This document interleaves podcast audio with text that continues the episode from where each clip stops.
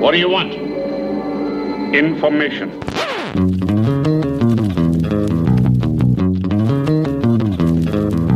Sans blague, vous trouvez pas que c'est paradoxal Ouais, c'est pas faux. So say we all.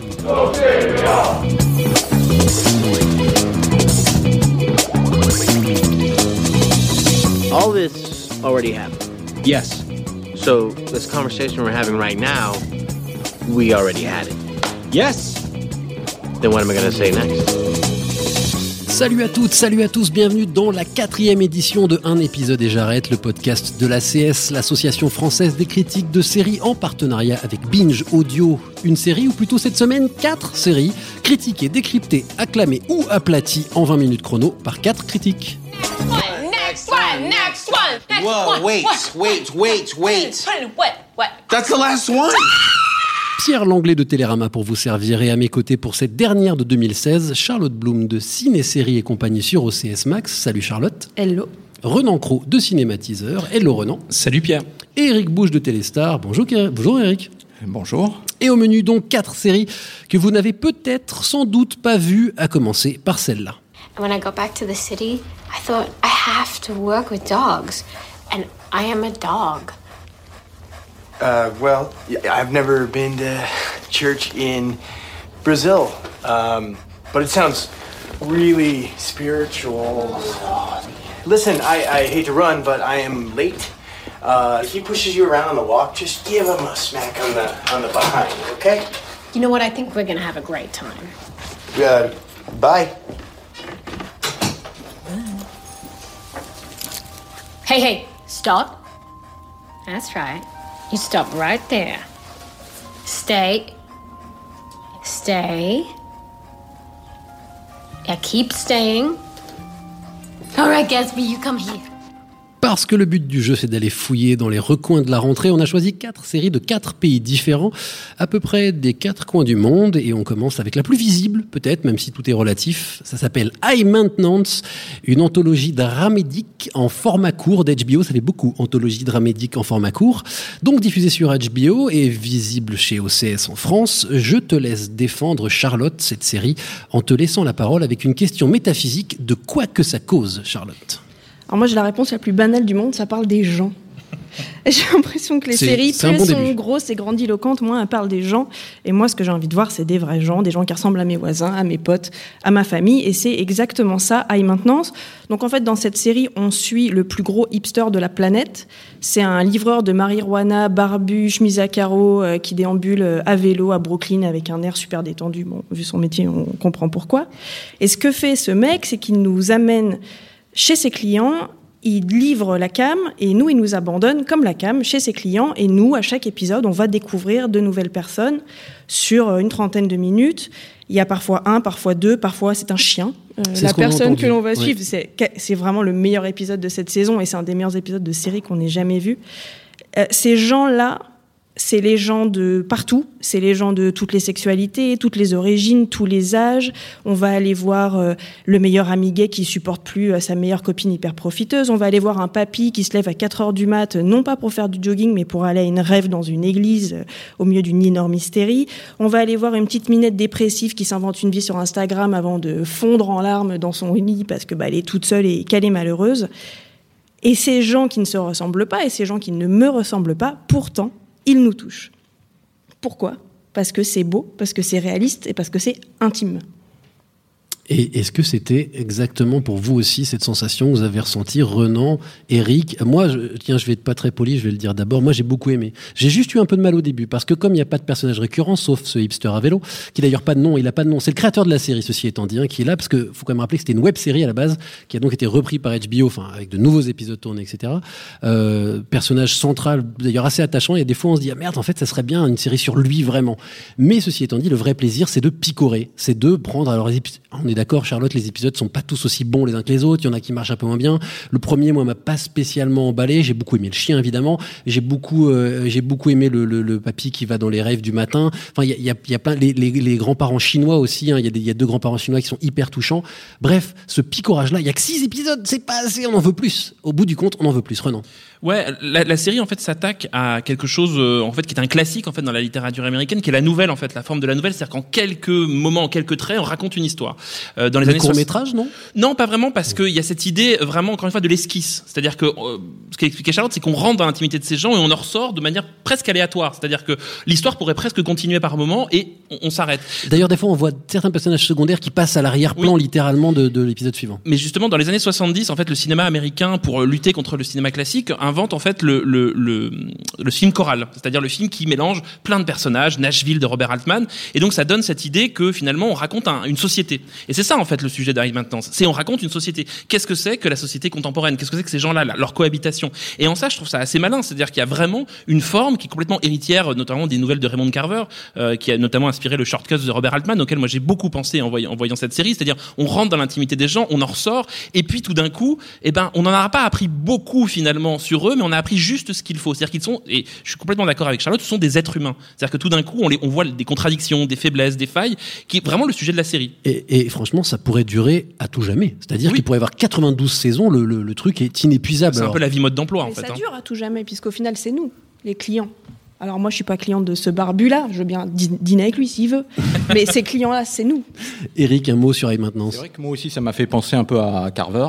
Euh, maintenant, c'est moins épuré, je trouve, que Carver. Il y a quand même du systématisme dans cette série qu'on ne retrouve pas dans, dans Carver. Et c'est pour ça, au début, j'étais franchement réfractaire. hein. Après avoir vu le premier épisode, je me suis dit encore un truc sur un hipster euh, Ouais, qui ça, vend de la ça drogue, pue la frime. etc. Au début, au début Ah on se dit, oh là là, ils nous ont fait un truc branchouille. Oui, Là. Ah ouais. franchement, c'est bien, faut arrêter. non, il y en a ras-le-bol parce qu'on en a vu 50 Il y en a molle des mecs avec des barbes, là, c'est ça. c'est un gag visuel que tu fais à la radio qui Ouais, marche très bien. ça marche pas bien. On a tous de la barbe, voilà, et, fallait et surtout. Sauf Charlotte. J'avais pas compris que c'était euh, c'était une anthologie. Si tu veux, après le premier épisode, donc je m'étais arrêté là. Et c'est en apprenant que euh, on allait en parler aujourd'hui que j'ai regardé la suite. Et je me suis rendu compte en effet que c'était quand même plus que ça, que c'était quand même varié, qu'il y avait, moi, il y en a quelques-uns qui vont toucher, par exemple la petite pakistanaise, euh, par moment. Alors par moment ça touche, mais c'est vrai que d'autres fois ça marche moins bien, je trouve. C'est un des principes de ce genre d'anthologie, c'est que oui, c'est inégal, mais ça va quand même du moyen au très bon et non pas du moyen au très mauvais. Donc on est plutôt sur la branche haute, en tout cas pour ce qui me concerne. Euh, OCS a coutume de rediffuser une deuxième fois les séries. hein. Elle l'a diffusé à l'heure américaine, donc euh, euh, généralement euh, avec des sous-titres, mais pas de proposition en VM, comme on dit avec le français. Donc il n'y a plus qu'à attendre qu'OCS rediffuse euh, High Maintenance dans sa version avec plusieurs langages pour pouvoir y jeter un coup d'œil.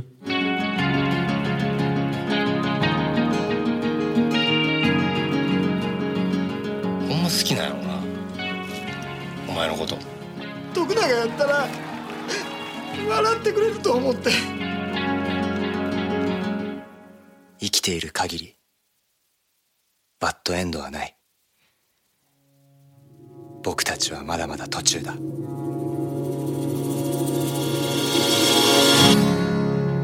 Hibana. On ne parle pas souvent des séries japonaises dans les grands médias français, disons même qu'on n'en parle jamais, hors animation, bien sûr. Alors quand Netflix, dans sa conquête de l'univers, s'arrête au pays du soleil levant, c'est forcément une curiosité. On remonte jusqu'en juin dernier, on triche un petit peu, et le lancement sur la plateforme de Hibana tout court en japonais, mais Hibana Spark euh, à l'international, une comédie dramatique assez déroutante de mon point de vue pour les sériphiles occidentaux. Eric, tu voulais la défendre, on t'écoute. Même contrainte que Charlotte, qu'est-ce donc que ça cause de quoi Hibana Spark? Ben, on a entendu le petit extrait, donc je pense que j'ai pas besoin de vous résumer de, de quoi ça parle. Ouais. euh, euh, non, c'est l'histoire d'un jeune homme, euh, Takunaga, qui rêve de faire carrière dans le manzai. Alors, Les petits arbres là, ça? Non, pas tout à fait. Alors c'est vrai que nous on n'est pas. euh, Pardon, pardon, pardon, pardon. Euh, nous, on connaît pas bien le manzai en fait. Il n'y a pas d'équivalent en France. C'est euh, une forme de stand-up avec un duo d'hum- d'humoristes sur scène qui se balancent l'un à l'autre des répliques, des vannes avec un débit de mitraillette. Euh, et l'un des deux, deux comédiens joue le rôle du rationnel et l'autre de l'original. Alors c'est, on pourrait dire, c'est un peu Eric et Ramsey au début de leur carrière. C'est le côté absurde avec les deux. euh, on sait pas trop où ça va. Sauf c'est des Eric et Ramsey japonais, donc on comprend encore moins que euh, l'original.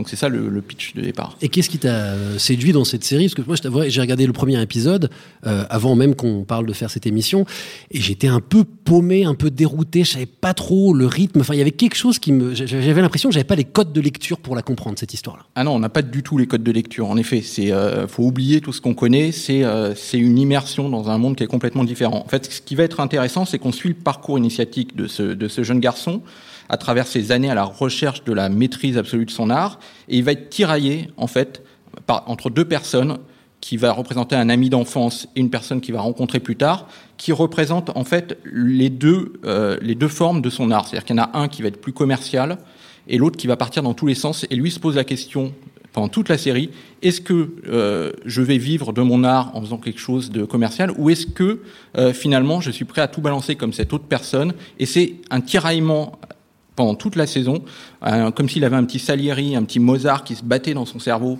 en permanence. Et euh, c'est passionnant. Alors c'est montré, c'est très évoqué, c'est-à-dire que c'est pas dit, et c'est très intérieur, c'est à la japonaise, donc il n'y a pas de, il y a pas de cliffhanger, il n'y a pas d'événements incroyables. C'est ça qui peut surprendre. Il n'y a pas de batte de baseball avec des. Il n'y a pas de batte de baseball. C'est dommage, j'adore ça. Vous l'avez vu, Renan, Charlotte, vous y avez jeté un coup d'œil. Est-ce que vous avez ressenti ce que j'ai ressenti moi c'était- Par ailleurs, il y a quelque chose que, que Eric n'a peut-être pas eu le temps de dire, c'est que c'est assez beau. Alors pour le coup, la réal, c'est quand même assez beau. magnifique, Il y a de très beaux décors, de très belles lumières. Euh, Pardon, je me suis fait un peu chier, moi. Ouais. non, en fait, j'aime bien quand tu dis que c'est une série un peu intérieure. Mais moi, c'était peut-être trop intérieur pour moi. Non, je, trouve ça, en fait, sur le principe, assez intéressant. Euh, moi, tous les, toutes les séries qui parlent de l'art de la comédie, de la manière dont, dont finalement euh, on, on essaye de faire rire et que faire rire, c'est un peu un, un sacerdoce. Louis, par exemple. Oui, ou d'autres aussi, mieux. Mais euh, des séries qui, tout d'un coup, euh, sont peut-être plus. euh, Ce qui m'intéresse, c'est que là, il y a quelque chose vraiment sur le travail au quotidien, d'être drôle, mais, mais comme un- une sorte de, de vraiment de mission. C'est-à-dire que ça, je trouve ça assez beau. Le seul problème, c'est que moi, j'ai passé mon temps devant les extraits à me dire, mais en fait, ils sont pas drôles, ou c'est moi qui ne comprends pas la blague. Et donc ça, ça marche pas. C'est-à-dire que l'espèce de manzai, et et Ramsey, finalement, c'est assez vrai. C'est-à-dire que je me disais, mais est-ce qu'on nous raconte qu'en fait ils font des gags qui ne sont pas drôles, ou est-ce que c'est moi qui ne comprends pas les codes de leur humour? Et donc C'est toi qui comprends pas en fait. Bah, je pense, j'ai- je pense, mais j'ai pas ri non plus. Mais pour le coup, Bah, j'ai admis que c'est parce que j'avais pas les codes. je me suis dit voilà il- donc donc il y a un problème culturel après je trouve qu'il y a quelque chose de très joli quand même dire quelque chose de positif de ça c'est quelque chose de très joli sur le temps sur le rapport au temps. C'est une série beaucoup plus posée avec des personnages qui vraiment entretiennent une sorte de dialogue permanent les uns avec les autres. Donc c'est vraiment une, série qui prend son temps. Après je pense que culturellement il faut faut vraiment sauter la barrière et accepter qu'on ne comprend pas tout. C'est ce que disais on n'a pas les codes pour à mon, avis s'attacher au personnage. Mais effectivement au départ euh, on a on comprend pas. C'est-à-dire qu'on a l'impression de voir une série avec des mauvais comédiens qui jouent des textes pas drôles. Charlotte Écoute, moi j'aurais adoré, adoré. Et en fait, effectivement, je me suis emmerdée euh, comme c'est pas permis. Alors, ça m'a rappelé que j'étais ultra formatée alors que je me croyais super cool, à être capable de regarder tout et n'importe quoi. C'est pas vrai. Ils ont pas de barbe, En fait. c'est pour ça. Ah, mais ils ont pas de Ah oui, vélo non ils ont- plus. Euh, ils sont un Euh, peu hipsters quand même hein. Ça m'a oui, fait c'est un- vrai qu'ils le ouais. sont un peu, mais pas, pas, pas à barbe. Si tu veux, le problème de cette série, c'est que c'est censé parler, effectivement, de faire rire. Et moi, ça m'a fait l'effet de basket. J'avais envie de chialer d'un début, du début à la fin. C'est que des gens qui sont malheureux, qui marchent en baissant la tête. On dirait qu'ils vont se mettre à pleurer toutes les trois secondes. Et moi, ça m'a, je me suis pris une vague de mélancolie Ah, que j'ai pas c'est voulu, supportée. C'est voulu. Ah ouais, c'est- mais c'est pas, je une série Je comique. ne peux pas. C'est- pas du tout une série comique. C'est-à-dire que, que c'est une série sur l'humour, mais qui n'est pas comique. C'est une série sur des artistes qui recherchent l'art absolu. Ça pourrait être des musiciens, ça pourrait être n'importe quoi. Finalement, on s'en fout. C'est pas, c'est pas du tout une série comique. Moi, je j'ai pas compris une seule des blagues. hein. Je- Euh, justement, je, je crois que c'est le projet de Netflix d'utiliser donc cette série comme une sorte de, de porte ouverte vers, vers ce type de série-là. C'est étrange qu'ils aient choisi un art aussi précis et aussi singulier. Il y a quelque chose de vraiment non, le, de le- culturel. Le- le but, c'est d'attirer un public japonais avant tout, pas international. En, en mettant Ouais, cette série, il faut, savoir- faut savoir que Elle n'a le- pas été franchement marketée à Paris. Hein. J'ai pas vu beaucoup non, de pubs non, pour non. Il faut savoir qu'elle le est, euh, parisien. elle est adaptée d'un roman. Donc c'est aussi pour ça qu'elle est un peu troublante parce qu'il n'y a pas de cliffhanger parce que c'est pas, euh, c'est un roman. Et euh, au, au Japon, il y a eu 2 millions et demi de, euh, de ventes de ce roman. C'est un hit absolu. C'est le record depuis des années. Donc elle est vraiment adaptée pour le public japonais, pas pour un public euh, international. Alors, on n'est pas tous d'accord autour de cette table quant à- au plaisir qu'on a pu ressentir en regardant cette série. Ce qui est sûr, c'est qu'elle laisse pas indifférent. Donc, j'imagine que vous autres, vous serez tentés d'aller jeter un coup d'œil pour voir si, plutôt comme Eric, voilà, vous dépassez ça, ou soit vous vous, vous ennuyez, pour être Mais poli. si on, si on arrive à dépasser la, la réticence du départ des, euh, des premiers épisodes, honnêtement, il y a une émotion qu'on retrouve rarement dans les séries. Allez vérifier ça vous-même, c'est sur Netflix, c'est l'avantage, c'est que ça y reste. Euh, une saison 1 est pour l'instant euh, disponible sur Netflix d'Ibana Spark donc. Hey. Hi. Hey. Hey. It's nice to see you. You too. Fuck me up the arse. What are you getting? Oh, just these. For my tiny, bleeding vagina. Hot. You? Stock cubes. Hot. Hope it's a light flow. Oh, it never is. it never is. Listen, uh, you around later? Uh, yes, fucking yes, please. Yes, yes.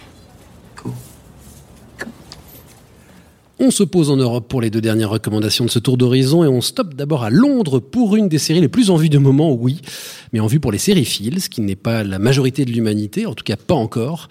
Ça s'appelle Fleabag, ça buzz sévère et du coup, Renan, tu vas devoir trouver des arguments plus fins que les miens qui sont c'est vachement bien.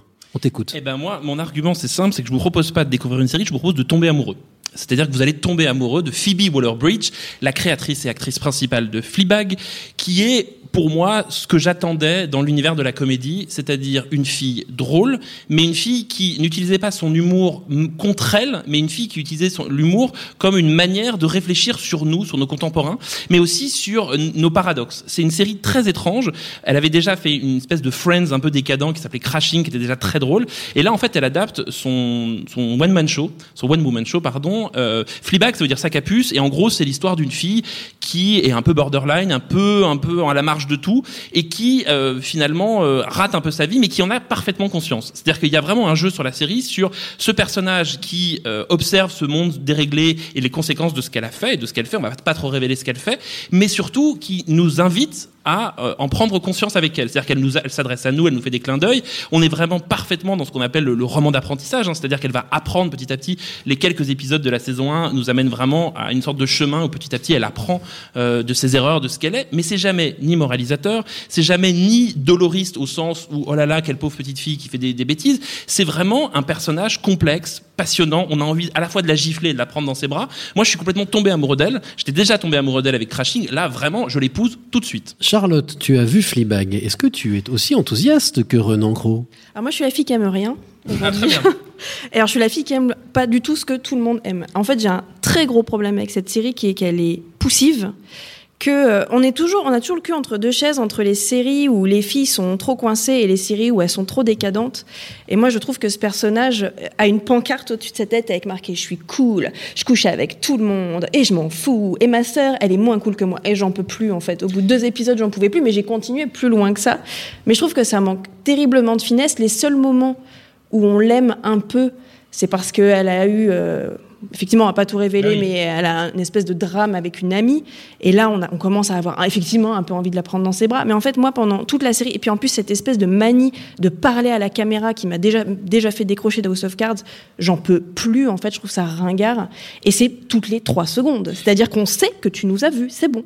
Oui, sauf que ça sert à désamorcer tout ce que tu dis. C'est-à-dire qu'elle dit pas je suis cool, elle dit vous croyez que je suis cool, est-ce que je suis vraiment si cool que ça? C'est-à-dire qu'en permanence, la série interroge toutes les actions du personnage et nous rend non pas voyeurs mais témoins avec elle. Ce qui fait qu'on n'est pas en train, contrairement moi à Girls ou contrairement d'ailleurs à Louis, où on les regarde en se disant oh là là, ils sont vraiment horribles, oh là là, c'est pas bien, oh là là, le pauvre. Voilà. Là, tout d'un coup, elle nous invite à être avec elle. C'est-à-dire que je suis dans la série avec elle. Non, elle nous oblige à être avec elle. C'est Ah, moi, je suis ravi d'être avec elle, mais ça c'est. Ah, mais ça, Eric. voilà. Euh, moi, je suis pas du tout tombé amoureux d'elle, mais je pense que c'est normalement, on n'est pas censé tomber amoureux d'elle.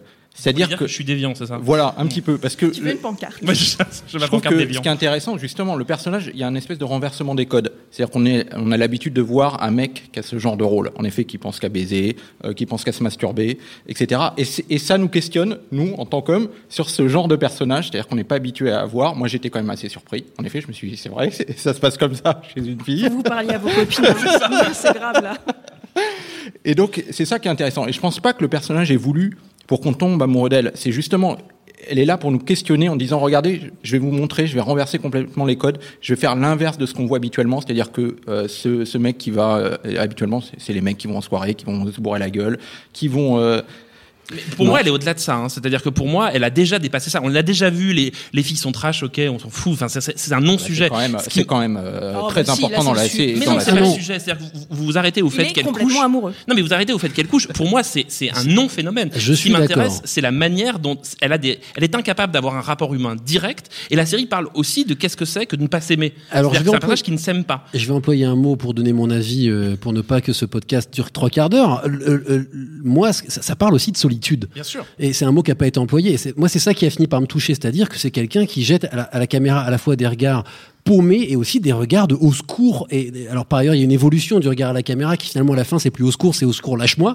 Mais il y a quelque chose de, c'est un personnage qui est en détresse euh, et, la série parle de ça. Et d'habitude, je suis extrêmement réfractaire à cet humour de l'embarras, moi je l'appelle comme ça, hein, qui, qui est un humour où en fait on est en mode mais oh non, pas possible. Et là, pour une fois, j'ai j'ai trouvé l'équilibre bon et je me suis à la fois j'étais touché et j'ai ri. Et finalement, ce qui aurait dû me mettre vraiment mal ne m'a pas mis mal au point que je veuille éteindre ma télévision, mais m'a mis mal suffisamment pour que je sois dans l'empathie avec elle. Et il y a de très belles scènes, mais c'est vrai qu'il faut il faut l'apprivoiser dans un premier temps ce personnage-là pour qu'ensuite comprendre finalement où est sa fêlure et, et ce qui fait son émotion.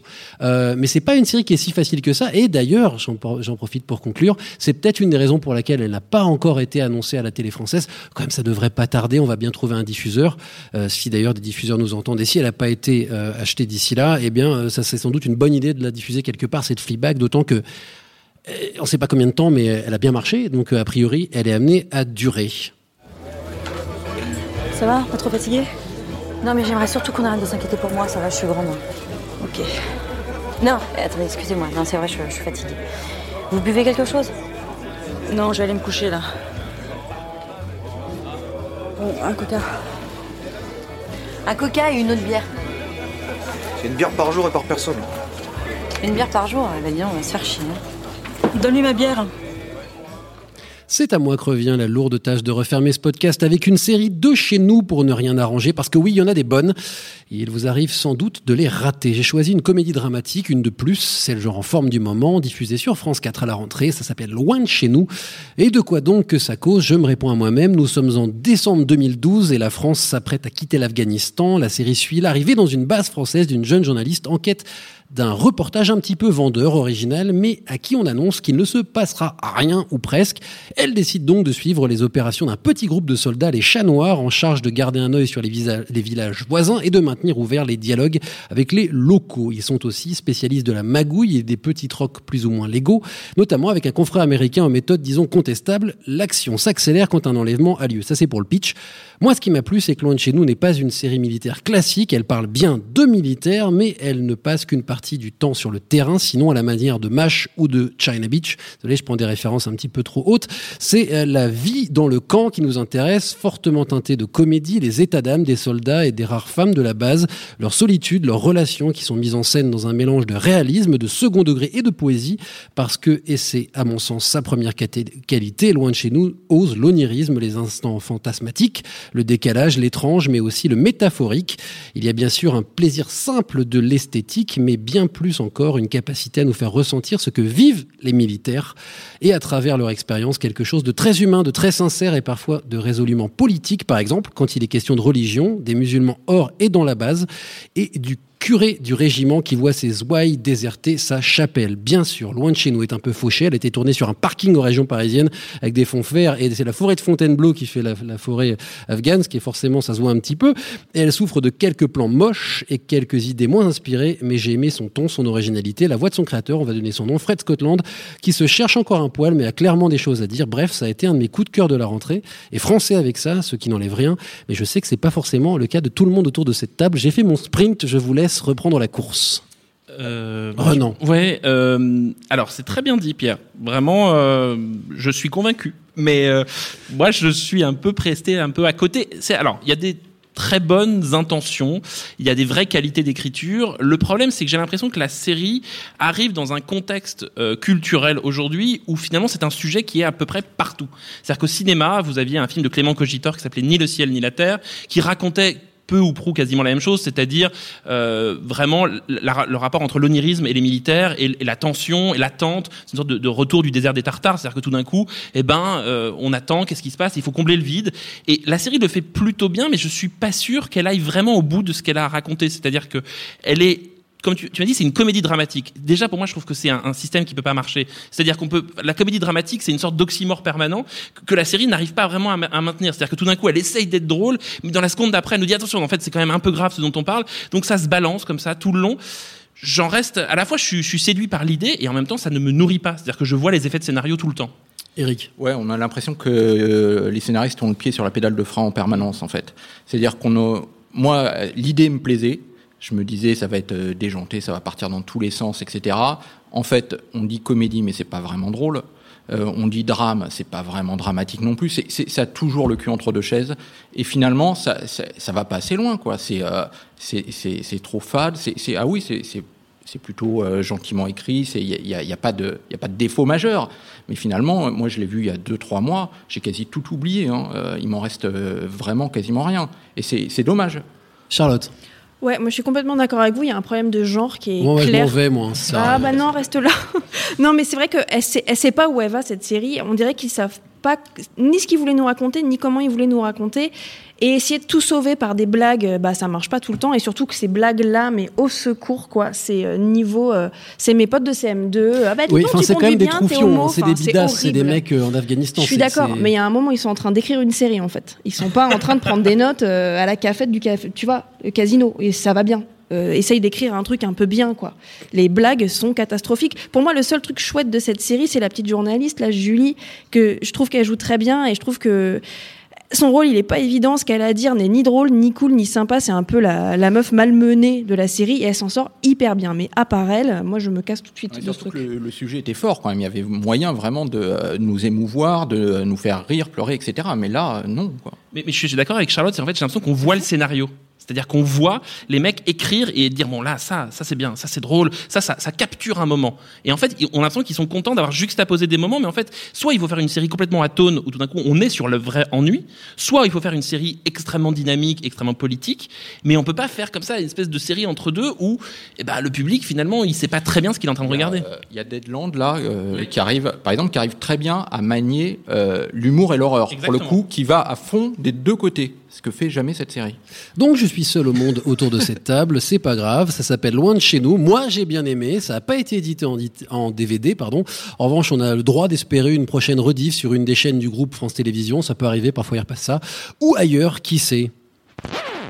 C'est la fin de cet épisode 4 du podcast de l'ACS, l'Association française des critiques de séries. Ça s'appelle Un épisode et j'arrête, en partenariat avec Binge Audio. Un petit rappel des quatre séries défendues aujourd'hui. Charlotte, tu as défendu quoi? Aïe maintenance. Eric euh, Ibanez Park. Qui s'en souvient? Renan Fleabag. Et moi, je suis seul au monde, mais c'est pas grave, je vous ai causé de loin de chez vous que j'ai vu sur France 4. Bah, je donne la chaîne comme ça je gagne. Merci à Charlotte Bloom de Ciné Série et compagnie sur OCS Max, Renan Cro de Cinématiseur et Eric Bouche de Téléstar. Merci aussi à Binge Audio, à Joël Renez et à Jules Cro qui était aux manettes. Merci aussi à l'antenne qui nous accueille aujourd'hui et au public en folie qui s'est déplacé pour nous écouter. Merci à vous.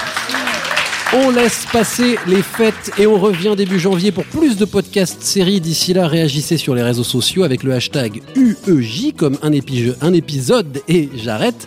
Suivez la CS sur Twitter et Facebook et n'hésitez pas à jeter une oreille sur les autres podcasts de Binge Audio. Salut à toutes, salut à tous et bonne fin d'année. Next one, next one, next one, next Whoa, one. wait, wait, wait, wait. What? What? That's the last one?